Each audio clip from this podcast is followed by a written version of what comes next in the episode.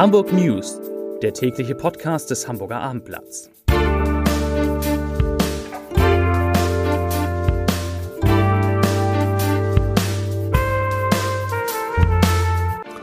Herzlich willkommen. Mein Name ist Lars Heider und heute geht es um Kontaktbeschränkungen, die Hamburg für Ungeimpfte plant. Weitere Themen, die Hotels der Stadt erleben eine Stornierungswelle, bei Airbus soll wieder gestreikt werden und mitten in Hamburg eröffnet Brasilien. Dazu gleich mehr. Zunächst aber wie immer die Top 3, die drei meistgelesenen Themen und Texte auf abendblatt.de. Auf Platz 3 Sülberg, Hotel und Restaurants mit neuen Eigentümer. Auf Platz 2 zwei Drittel der Norddeutschen leiden unter Stress. Und auf Platz 1 Corona. Das sind die neuen Zahlen für Hamburg. Das waren die Top 3 auf abendblatt.de. Die Ministerpräsidentenkonferenz will mit dem neuen Bundeskanzler Olaf Scholz erst am Donnerstag endgültig neue Maßnahmen im Kampf gegen die Corona-Pandemie beschließen. Aber Hamburgs erster Bürgermeister Peter Tschentscher hat heute schon einmal gesagt, in welche Richtung es aus seiner Sicht gehen muss.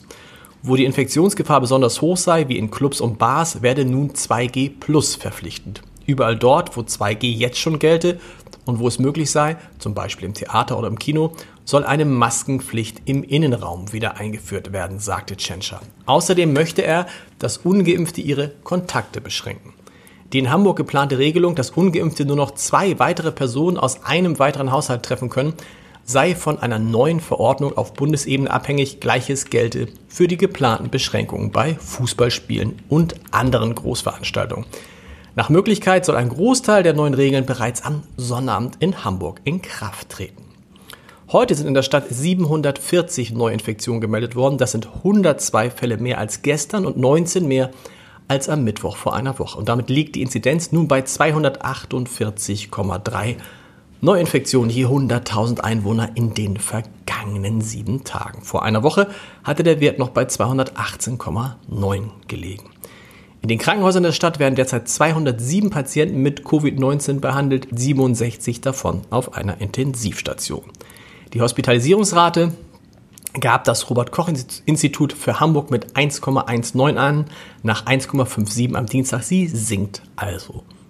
Mit zufällig ausgewählten Stichproben sowie bei bestimmten Anhaltspunkten werden in Hamburg Sequenzierungen vorgenommen, um eventuelle Virusvarianten nachzuweisen. Die gute Nachricht, Omikron wurde bisher noch nicht gefunden. Die Hotellerie in Hamburg blickt mit Sorge auf den anstehenden Corona-Winter. Das Geschäft Apple massiv ab, sagte ein Sprecher des Deutschen Hotel- und Gaststättenverbandes. Das liege an der 2G-Regel, die seit Beginn der Woche für Hotelaufenthalte in der Hansestadt gelte. Die Folge dieser Regel seien zahlreiche Stornierungen im Tagungs- und Geschäftsbereich gewesen. Aber auch Touristen bleiben aus Angst vor einer Ansteckung allmählich weg. Das bestätigt auch Ingo Peters, der Direktor des Hamburger Fünf-Sterne-Hotels Vier Jahreszeiten. Die Corona-Regeln hätten in seinem Haus viele Stornierungen zur Folge gehabt, insbesondere bei Veranstaltungen, bei Weihnachtsfeiern und bei Geschäftsreisen. Eine Nachricht von einem der beiden größten Arbeitgeber Hamburgs. Mit ganztägigen Warnstreiks bei Airbus will die IG Metall von Donnerstag an die Fertigung an allen deutschen Standorten, also auch in Hamburg, lahmlegen. Geplant seien Arbeitsniederlegungen teilweise über mehrere Schichten und Tage. Das kündigte die größte deutsche Gewerkschaft heute in Hamburg an. Hintergrund ist der seit dem Frühjahr schwelende Konflikt über den vom Airbus-Management geplanten Umbau der zivilen Flugzeugfertigung. IG Metall und Airbus haben in mittlerweile fünf Verhandlungsrunden über die Bedingungen des Umbaus gesprochen, aus Sicht der Gewerkschaft ohne Ergebnis. Eine der attraktivsten Immobilien Hamburgs, die Anlage auf dem Blankeneser Sülberg, hat einen neuen Eigentümer. Die Peter Mörle Unternehmensgruppe hat Gebäude und Grundstück an die Agrarterminal Peter Rote GmbH verkauft. Der neue Eigentümer will an der prominenten Stelle auch weiterhin den gastronomischen Betrieb in ähnlicher Form wie bisher fortführen. Die Zukunft des beliebten Sülbergs war nach dem angekündigten Weggang von Sternekoch Karl-Heinz Hauser für längere Zeit ungewiss gewesen.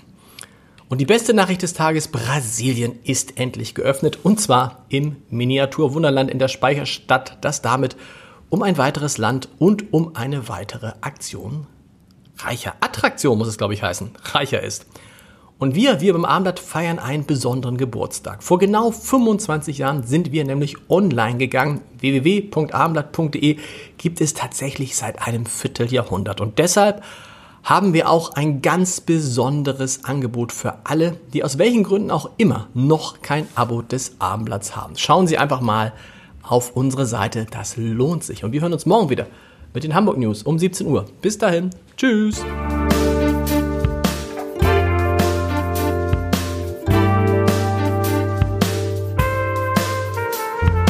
Weitere Podcasts vom Hamburger Abendblatt finden Sie auf abendblatt.de slash podcast.